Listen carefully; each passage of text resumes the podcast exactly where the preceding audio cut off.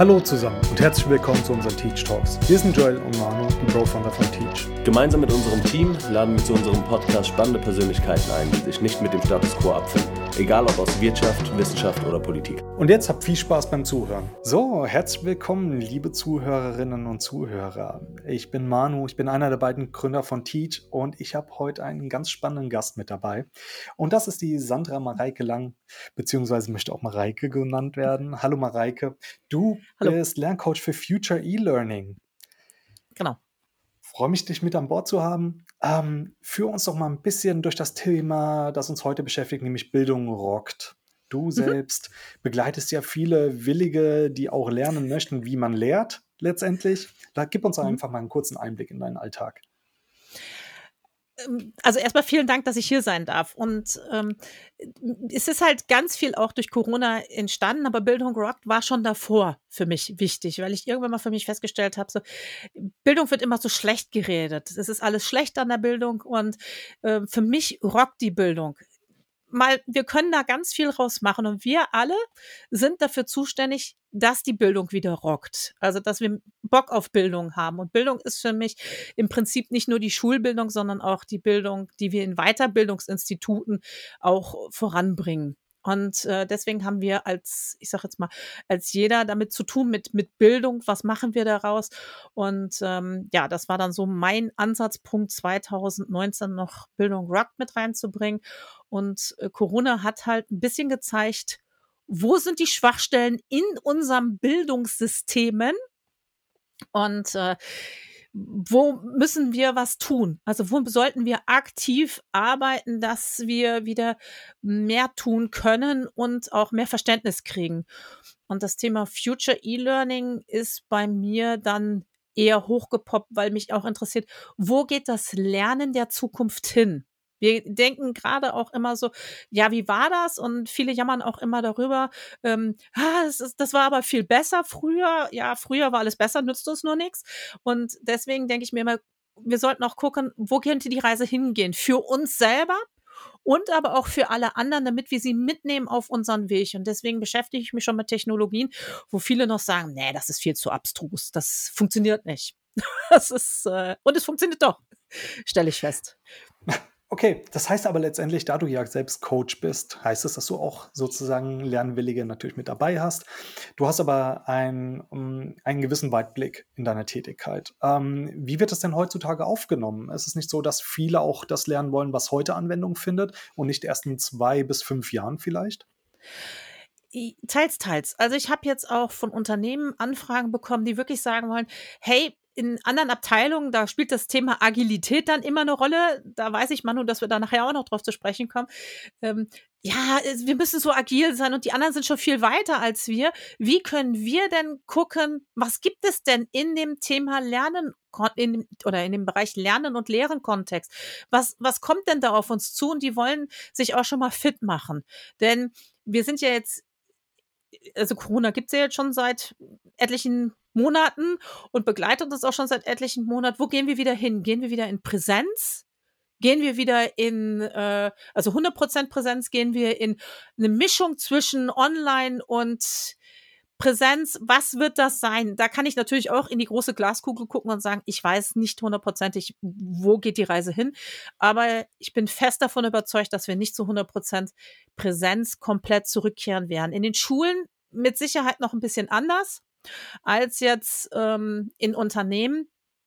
Aber auch da müssen wir uns darauf einstellen und gewappnet sein, dass auch da jederzeit wieder äh, Digitalisierung ein großes Thema wird. Und viele Schulen haben jetzt auch festgestellt, oh, wir haben einen Engpass an dieser Stelle, wir machen uns jetzt fit.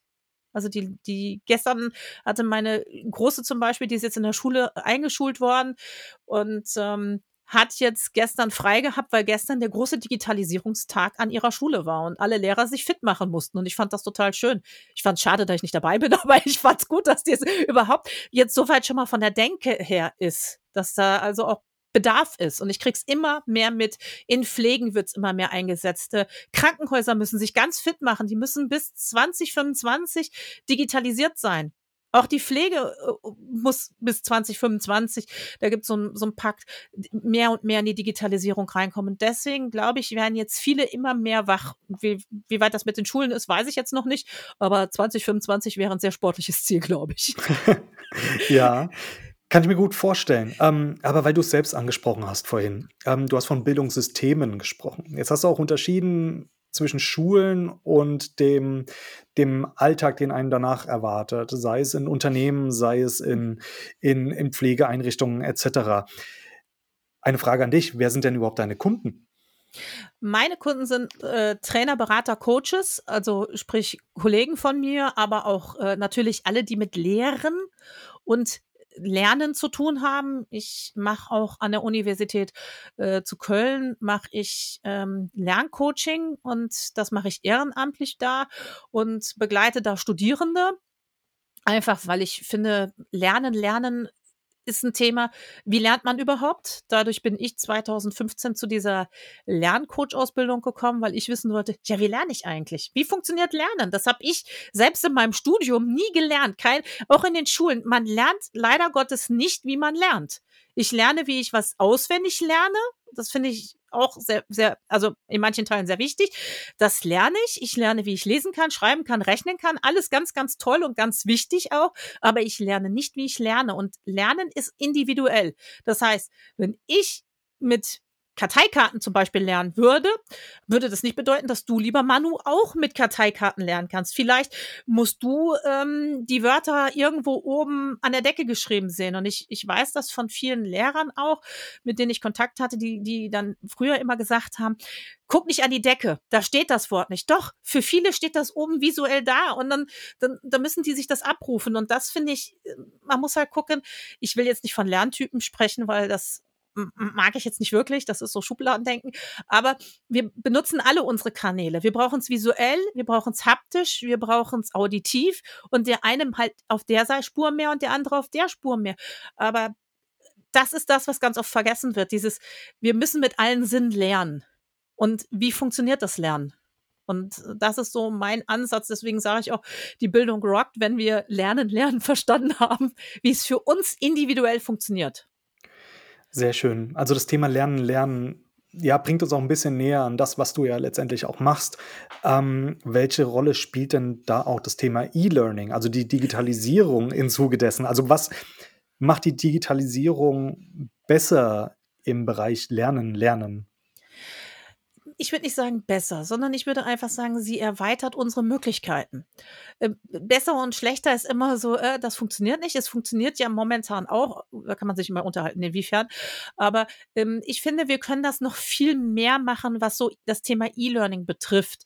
Äh, nämlich zu gucken, nicht, ich, ich habe äh, vor drei Jahren eine E-Trainer-Ausbildung noch gemacht, da waren WBTs bei, die war, stammten aus den 90er Jahren und zwar auch mit O-Tönen aus den 90er Jahren, wo ich gedacht habe, oh Mann, bitte, das geht heute wirklich schon ganz anders, viel individueller und viel anpassbarer. Also, dass wir auch gucken, dass wir hier ja, up to date bleiben. Was ist denn jetzt gerade State of the Art? State of the Art kann sich morgen wieder ändern, das weiß ich. Das ist gerade im E-Learning-Bereich total schnelllebig geworden. Jeden, jede Woche wird auch eine neue Methodensau durch die, die Gegend gegriffen. Wir haben zigtausend Methoden. Nur die Methoden nützen uns nichts, wenn wir sie erstens nicht anwenden können. Zweitens, über uns sie überfordern, weil alle sagen, boah, du musst jetzt, ich nehme jetzt mal als Beispiel, du musst jetzt eine Mentimeter-Abfrage machen. Wenn ich aber mit Mentimeter nicht zurechtkomme, dann muss ich mir ein anderes Tool suchen, was für mir passt. Und das ist aber, was viele so vergessen auch. Also nutzt das, was du, was du gut einsetzen kannst. Und wenn du das kannst, darfst du deine Methodenportfolio erweitern, um deine E-Learnings anzureichern. Also das ist mir ganz wichtig, dass man da auch so einen Methodenmix reinbringt. E-Learning ist für mich nur au nicht auditiv voll auf die Omme. Entschuldigung, dass ich das jetzt so sage, aber das ist, ist, ist bei ganz vielen so, so Frontalbeschallung. Äh, das ist für mich ein Webinar, das ist, hat für mich mit E-Learning zu tun so PDFs noch mit beibringen, auditiv was mit beibringen. Der, der Mix macht es. Und das wird ganz oft vergessen bei so ähm, E-Learning-Angeboten. Meistens hast du ja doch entweder ziemlich diese Videogeschichte, die uns aber nichts bringt, weil wir gucken es und behalten nichts. Und da ist es für mich wichtig, nehmt die Leute mit auf die Reise, damit sie die Reise verstehen. Und das ist in den Schulen auch wichtig. Es, es wird immer von ähm, Learner's Journey gesprochen. Und genau die sollte man auch einführen in den Schulen, so die Reise der Schüler mitnehmen beachten. Was, was wollen die? Ich, ich weiß, das ist in Schulen natürlich, weil wir vorgegebene Rahmenpläne haben, ein bisschen schwieriger, aber auch da müssen wir drüber nachdenken. Was können wir machen, um wieder das Lernen attraktiver zu machen? Um den Schüler nicht, die jetzt letztes Jahr in Corona ganz viel Probleme hatten, streckenweise, ähm, weil sie einfach nicht mehr mitgekommen sind, den Zusammenhalt nicht hatten. Andere Schüler rum sind wiederum aufgeblüht, von denen ich gehört habe, das war für sie das Beste überhaupt, weil sie in der Klasse untergehen und hier durch dieses E-Learning, sage ich jetzt mal in gewisser Weise, die Chance hatten, sich zu zeigen und um zwei Noten besser geworden sind. Also es gibt sowohl die eine Ausprägung als auch die andere Ausprägung und da fände ich eine Mischung ganz schön.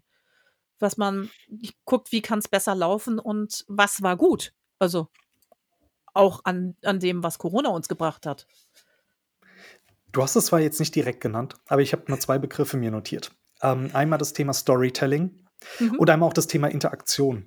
Ja, das mhm. sind ja ähm, beides nicht zwangsweise von der Digitalisierung abhängig, aber auch. Nee.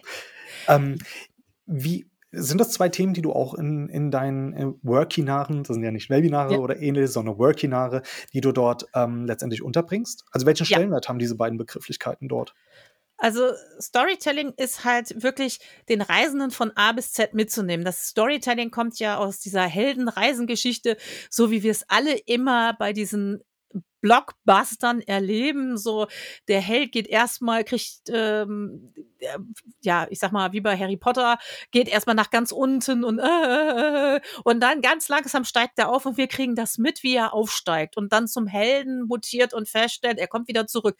Und das ist Storytelling ähm, par excellence in sämtlichen, wenn man sich das mal so zerlegt, in sämtlichen Blockbustern. Also die Helden sterben ganz selten am Ende. Ähm, und äh, das ist dann, und wenn sie sterben, hat das auch wieder einen Sinn. Also das ist so, äh, doch das, was ganz oft gemacht wird, und das wird zu viel vergessen, dass wir gucken, wir müssen die, die Lernenden und mitnehmen auf die Reise. Warum ist es wichtig? Wieso sollen sie das machen? Und wie können sie es machen? Und da ist die Interaktion ganz für mich ein elementares Teil. Denn es nützt mir nichts, wenn wir frontal machen. Wir müssen das Ganze auch so machen.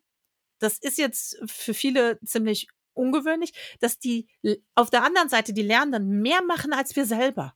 Zum Beispiel, indem sie in Gruppenräume geschickt werden, Einzelarbeit machen oder zusammen was erarbeiten. Und da kann ich wieder Digitalisierungstools nutzen, wie externe Whiteboards, sage ich jetzt mal, und wo sie kollaborativ drauf arbeiten können. Und das finde ich ganz wichtig. Und dann können wir nämlich synchron, asynchron drauf arbeiten, sprich also entweder gleichzeitig synchron oder asynchron, ähm, die machen es dann irgendwann nochmal in zeitlichen Abständen im Nachgang. Und das sind so Tools, die finde ich einfach der, super wichtig im E-Learning, die auch einzusetzen, so dass wir hier was machen können. Oder das beliebteste Mittel von mir ist auch der Chat. Den vergessen aber viele. Jedes Tool hat einen Chat. Ähm, selbst wenn die Whiteboards eingeschränkt sind, können wir immer einen Chat nutzen. Wir können immer Fragen stellen, was viele sich auch gar nicht trauen. So, ähm, was habt ihr denn jetzt mitgenommen? Feedback schleifen und ähm, ja, das alles können wir einbauen, aber bitte nie so viel. Das erlebe ich immer bei E-Trainer-Ausbildungen momentan, die ich begleite von der technischen Seite her. Äh, dann hast du ein Methodenfeuerwerk, wo das dann sehr anstrengend wird zum Nachschauen. Die haben 15 Minuten zur Präsentation und dann gibt's eine Mentimeter-Abfrage, dann gehen wir noch aufs Conceptboard, dann gehen wir noch zum Padlet über, dann machen wir dies noch, dann machen wir noch einen Chat und noch die Fragen und am Ende denkst du dir dann so, oh wow. Methodenschulung ja, aber nicht mit den Teilnehmenden. Also da wirklich gezielt einsetzen und gucken, was bringt die Leute. Und bitte nicht, das wird auch momentan ganz oft gesagt, bitte alle fünf bis zehn Minuten eine Interaktion, ähm, ja, nein. Denn ähm, wir haben ja auch Themen, die wir vermitteln wollen. Und wenn das Thema 30 Minuten dauert, dann dauert das Thema 30 Minuten. Dann kann ich zwar Fragen über den Chat ausstellen, dann habe ich auch eine Interaktion mit, aber ich muss nicht dann aufspringen und zum Flipchart gehen. Ich muss nicht dann aufspringen und noch was anderes machen, sondern es soll auch immer, und das ist mein Ziel, zu den Teilnehmenden passen, zum Thema passen und bitte zu dir selber. Und da dann gucken, dass das, diese ähm, ja, TZI so ein bisschen im Ausgleich ist, dass wir also wirklich gucken können, wo können wir hier Mehrwert für alle schaffen. Und das ist es. Ist ja manchmal wahrscheinlich sehr schwierig, also sowohl als, ich sag mal, Lehrkraft, die eine Klasse mit vielleicht bis zu 30 Schülerinnen und Schülern vor sich sitzen hat, die alle unterschiedlich sind. Ja, du mhm. sagst es selbst, ähm, das Lernen ist individuell. Jeder lernt einfach anders, eher visuell, ähm, vielleicht der eine eher chaotisch, der andere eher strukturiert, der andere braucht es wirklich vielleicht aufbereitet in einer PDF oder auch in einem Video.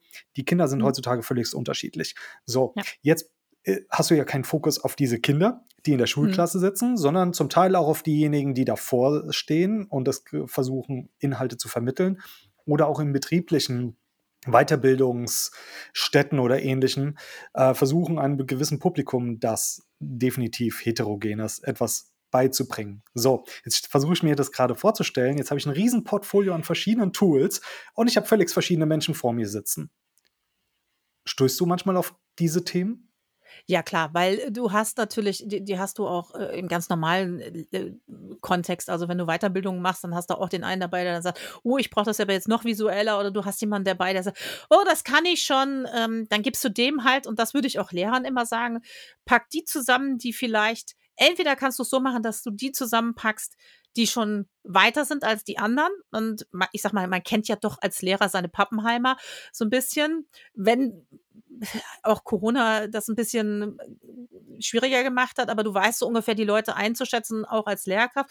Und entweder du packst die zusammen und gibst denen dann eine Zusatzaufgabe. Oder was ich auch gut finde, du stellst die, die das schon können, denen zur Seite, die das noch nicht so gut können. Und die sollen es denen dann erklären. Für mich ist es wichtig, dass man sich, und das ist die schwierigste Herausforderung für Lehrende, gerade auch für Lehrer, das weiß ich, sich ein bisschen zurückzunehmen und zu sagen, wär du doch der Mentor von dem anderen, der es nicht so gut kann. Weil für die Schüler ist es nichts Schöneres, als vom Lernenden zum Lehrenden zu werden. Und das ist das Wichtige, weil dann habe ich den Stoff erst begriffen. Wenn ich ihn jemand anderen erklären kann, weil dann stelle ich auch meine eigenen Baustellen fest. Und das ist für Lehrkräfte ganz, ganz schwierig. Das weiß ich ähm, und kann ich mir auch gut vorstellen, weil sie natürlich auch einen Stoff vermitteln müssen. Aber da würde ich mir halt wünschen, das Bildungssystem würde sich ein bisschen weiter öffnen. Auch in Betracht auf, ähm, ich sage jetzt mal, gerade das, was auf uns zukommt, nämlich diese Agilität. Wir wollen alle ach so agil sein, wissen aber gar nicht, was steckt dahinter. Was bedeutet der Begriff überhaupt? Wie definiere ich das für mich? Wie definieren die anderen das? Ähm, dann selbstbestimmtes Lernen kannst du nicht mit, also mit meiner Tochter, die jetzt gerade in der ersten Klasse ist, selbstbestimmtes Lernen, ähm, würde ich sagen, sehr bedingt. Äh, aber ja, also da dann gucken, die auch immer wieder zu fördern und zu fordern und ähm, zu gucken. Weil wenn ich über jemand anderen helfen kann, fühle ich mich ja auch wieder gut. Und das macht auch was mit dem anderen. Es ist nicht der Lehrer, der dann kommt, sondern es ist vielleicht jemand, der, mit dem ich mich gut verstehe, der aber in der Schule besser ist, der mir zur Seite steht und äh, mir hilft, weiterzukommen. Das fände ich auch, also es wäre ein, ein, Traum für mich, wenn das funktioniert. Hm. Der, der Begriff Agilität. So, mhm. nehmen wir das, greifen wir das Ganze nochmal auf. Ähm, jetzt hast du indirekt auch wieder erwähnt, was denn Agilität bedeutet. Was bedeutet es denn in deinen Augen? Also, weil interessiert es ein Kind, dass wir jetzt agil lernen? Das Kind versteht doch nicht, was agil lernen ist. Eigentlich geht es ja darum, wie man das Ganze umsetzt ähm, und den Leuten auch näher bringt. Ähm, gar nicht diesen Begriff nur verwendet. Weil genau. teilweise, genau. ja, wird es auch mit ja. chaotischen äh, Konzepten verwechselt, das Ganze. Ähm, wie siehst du denn das Thema Agilität? Was bedeutet das fürs Lernen?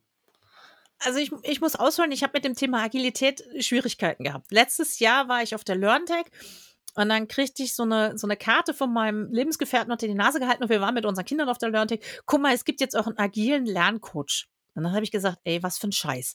Alles muss jetzt so agil sein. Ein Buzzword. Und ich habe mich dann näher damit beschäftigt und habe dann, oh Wunder, letztes Jahr selber eine Ausbildung zum agilen Lerncoach angefangen, weil ich auch denke, man muss sich mit den Themen auseinandersetzen, die man vielleicht nicht so toll findet, um herauszufinden, was ist da Wichtiges. Und in dem Kontext, den ich das gelernt habe, haben wir äh, Lernkompetenzen kennengelernt. Und welche Lernkompetenzen haben wir, welche Lernkompetenzen bringen wir mit und wo sind denn da vielleicht Felder, die wir bearbeiten können? Das kannst du nicht mit, ich sag jetzt mal, Erst- bis Viertklässler machen, weil das ist so ein bisschen, die müssen erstmal wirklich lernen, wie, wie, wie funktioniert denn das Lesen, wie funktioniert das. Aber ab der fünften Klasse würde ich sowas immer mitmachen. Aber zum Beispiel Pazit, äh, genau, das Wort ist immer so schwierig. Pazit, partitives Lernen, so rum. Ähm, also dieses gemeinsame Lernen mit allen, ähm, das können wir auch in der Grundschule schon machen oder auch mal so kleine Sachen mit einfügen. Agilität ist auch nicht Scrum. Scrum ist was, ist ein Framework in der Agilität. Du hast gerade gesagt Chaos. Ja, viele denken immer, ah, ich muss hier mit wilden Post-its um mich schmeißen und dann bin ich ach so agil. Nein, bist du nicht, sondern für mich hat das auch ganz viel mit Mindset zu tun und mit Haltung. Weil ich dann nämlich auch sage, was verstehe ich unter dem Begriff? Und das muss jeder für sich, sollte jeder erstmal im Vorfeld für sich klären. Was versteht er darunter?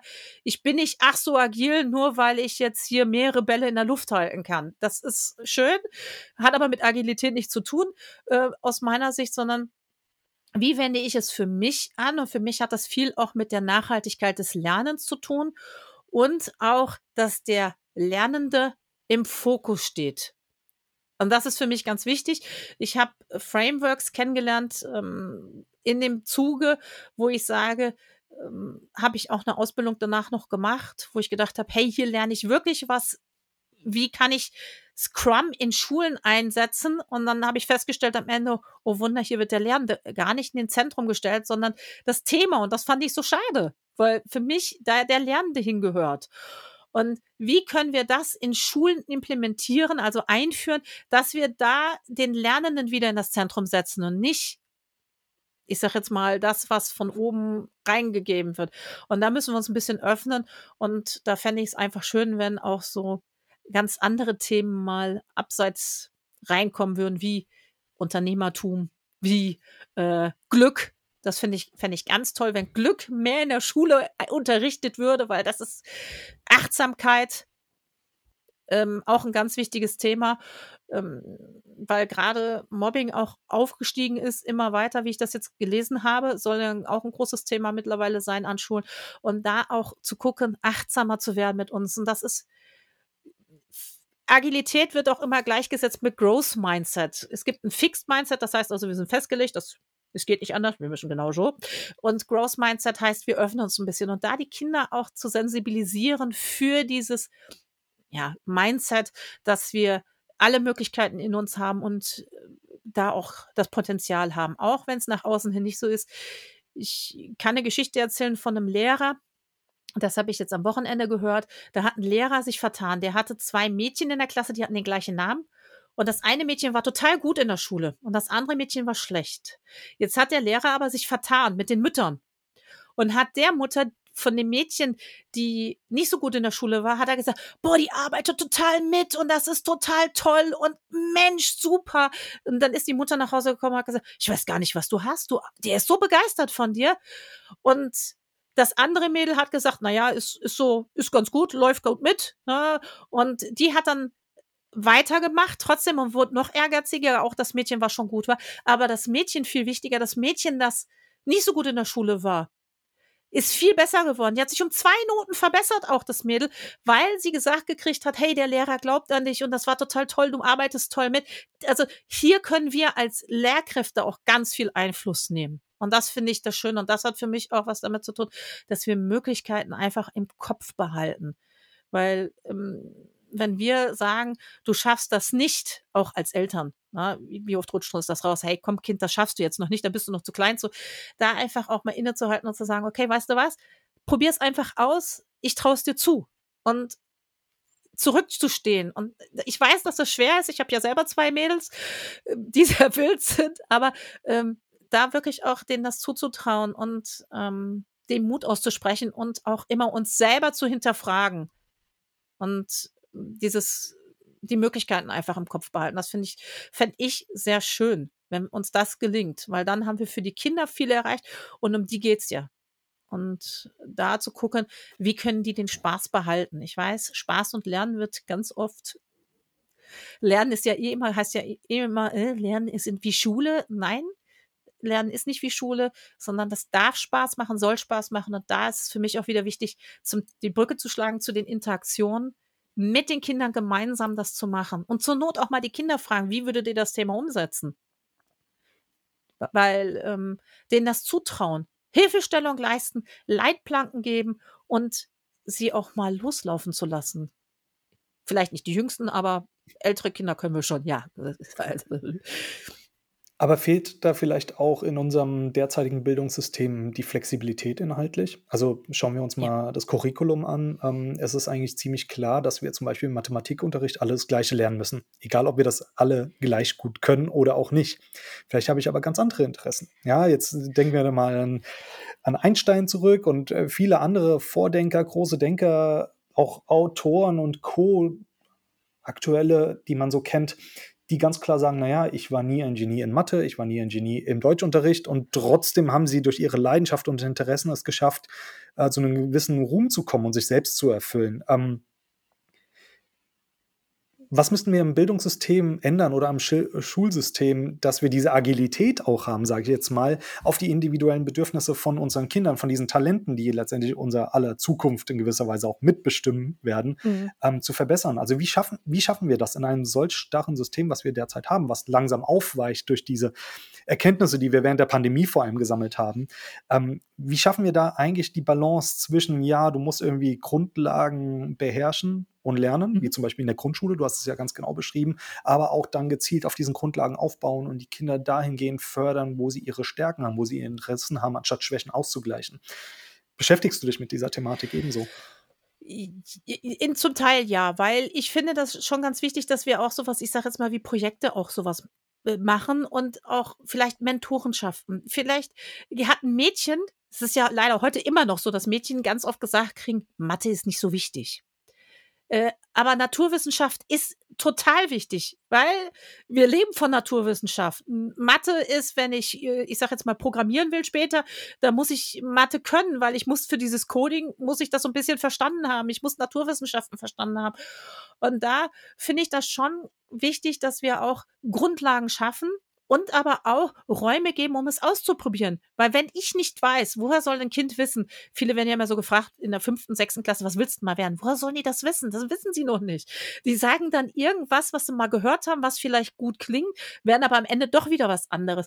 Und da finde ich, sollte man einfach Möglichkeiten schaffen, um das auszuprobieren. Mathe auszuprobieren, erlebbar zu machen. Mathe ist doch nicht nur, ich muss es nicht nur an die Tafel schreiben oder sonst was, ich kann Mathe auch in der Natur erleben. Und da vielleicht weiter zu denken als Lehrkraft. Wir haben einen vorgegebenen Rahmen, ja, aber wie können wir innerhalb dieses Frameworks, was ja nichts anderes wie ein Rahmen ist, können wir das so gestalten, dass die Schüler vielleicht Spaß dran haben und wenn sie vorher dachten, hey, Mathe will ich nicht, ähm, dass sie dann sagen, hey, cool, geht doch. Englisch lernen zum Beispiel. Warum muss ich Englisch lernen? Baum, Tree. Warum kann ich nicht rausgehen in den Wald und sag, guck mal da, das ist ein Tree. Und dann spreche ich mit denen komplett Englisch zum Beispiel.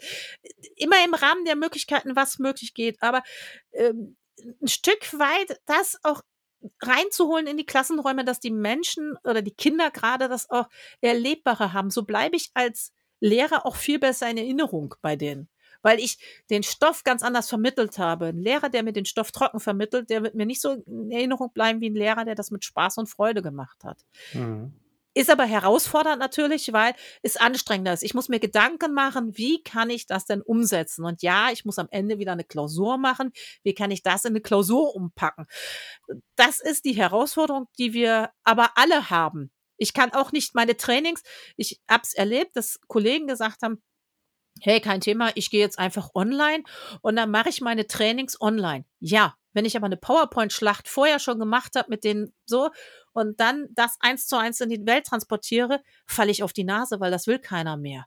Und genau das müssen wir überdenken. Und wenn wir jetzt an das, die Zukunft des Lernens gehen, ich gehe mal einen Schritt weiter, wenn wir in die Zukunft des Lernens gehen, ich erlebe es, ich, du hast gesagt, ich bin VR-Trainerin und ähm, habe jetzt schon ein paar VR-Trainings gemacht mit wo ich festgestellt habe, Lernen funktioniert in VR noch mal ganz anders. Jetzt ist es aber so, VR-Brillen sind momentan nicht für Kinder unter 12 in Deutschland ja, was heißt zugelassen, ist jetzt falsche Wort, aber nicht empfohlen, sagen wir es mal so.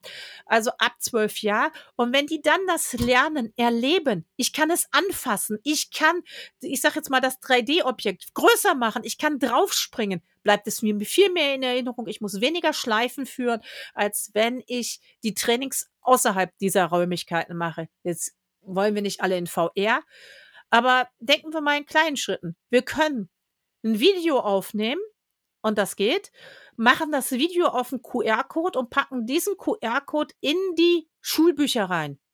Fände ich, fände ich super. Dann habe ich gleich mehrere Methoden mit reingepackt gut, jetzt hat nicht jedes Kind ein Smartphone, aber zu Hause haben es ja alle.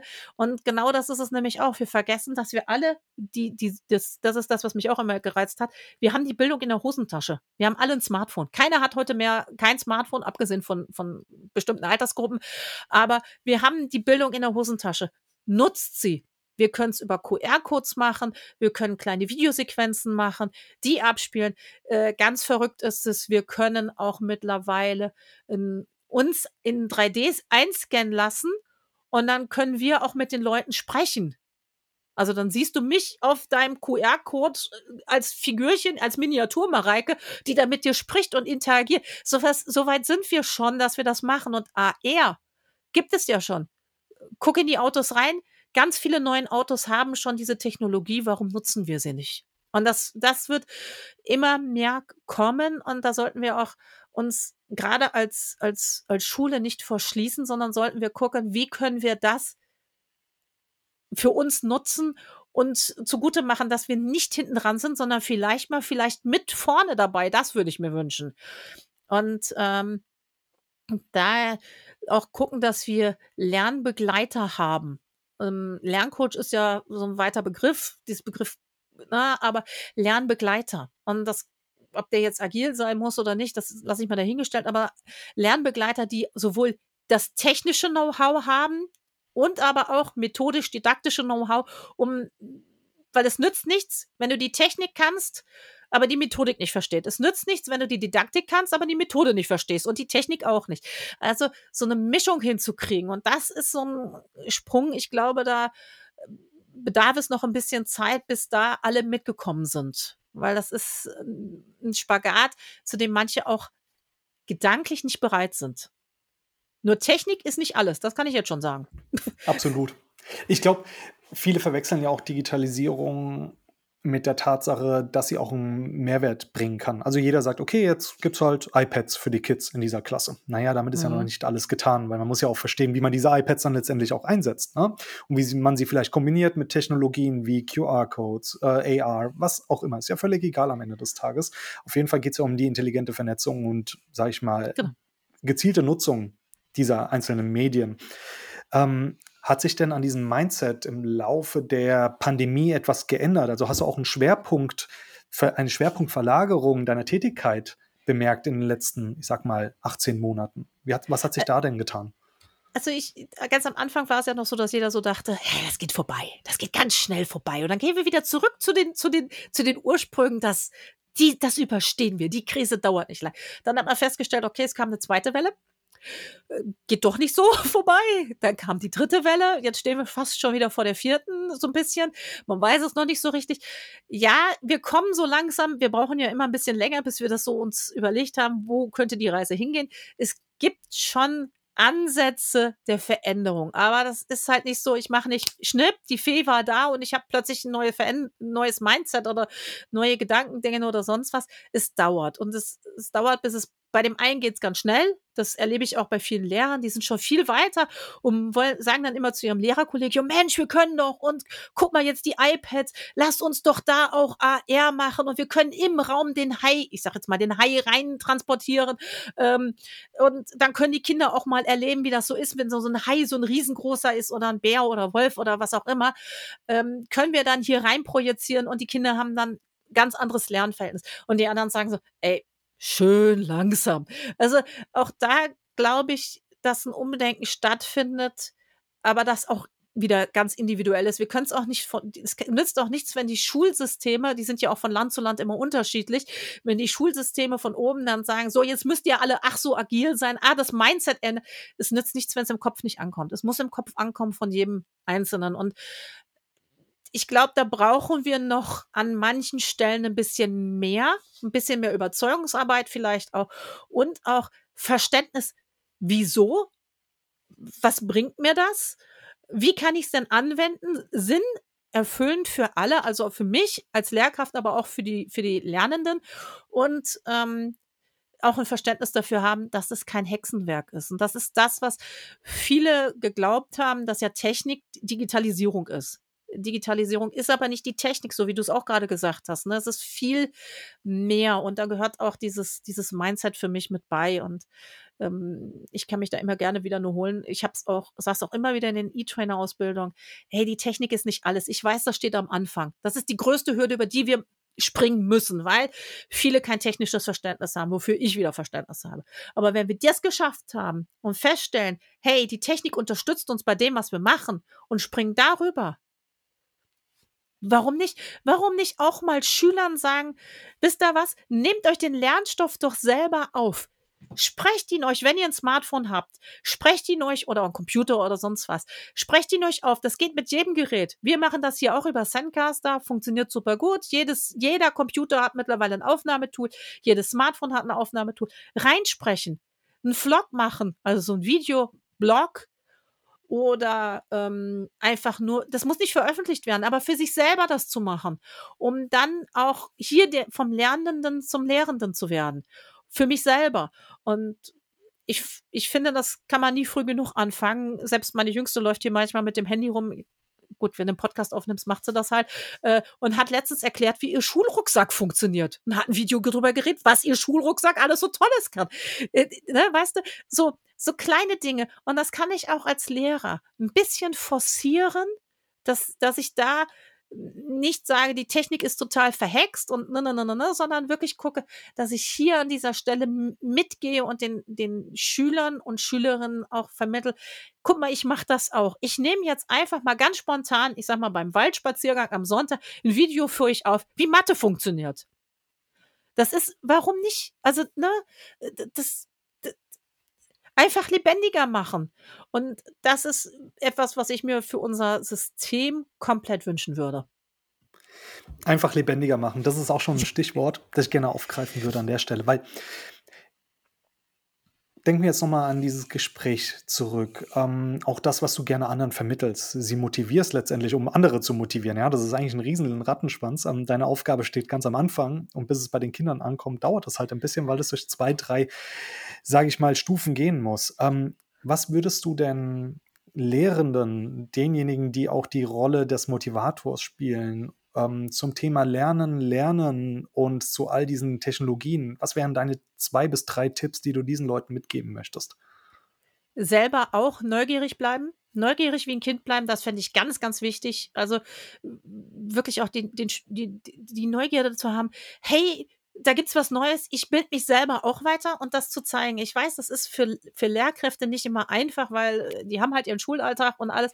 Aber dann neugierig zu bleiben und sich auf das Thema zu stürzen, was ihnen gerade Spaß macht. Auch hier meine eigenen Lust ein Stück weit nachgehen.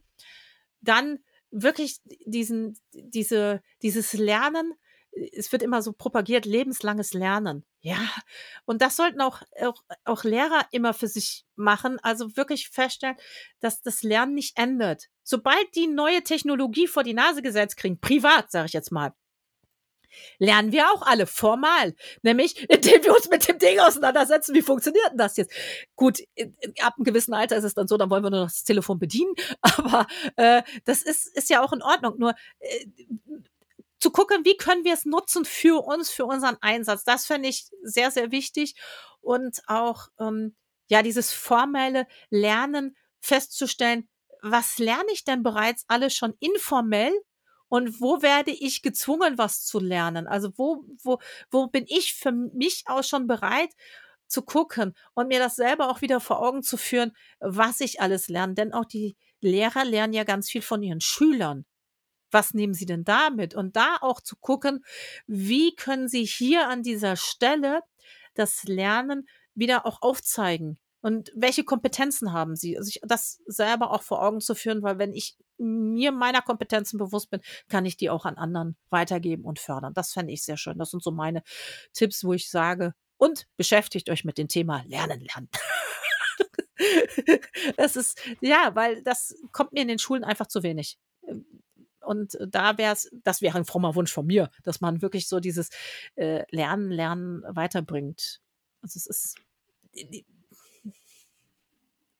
die, wichtigste Stelle schlechthin, weil äh, ich, ich sehe es bei, egal ob wir jetzt in der Schule anfangen oder bei Azubis sind oder ob wir äh, im Unternehmen sind, wir kommen an dem Thema Lernen nicht vorbei. Und die, das hat Corona uns gezeigt, wir müssen lernen. Und ob wir das wollten oder nicht, wir mussten uns plötzlich mit Technologien auseinandersetzen. Ich mache es halt freiwillig. Manche wurden dazu gezwungen, weil es nichts anderes gab.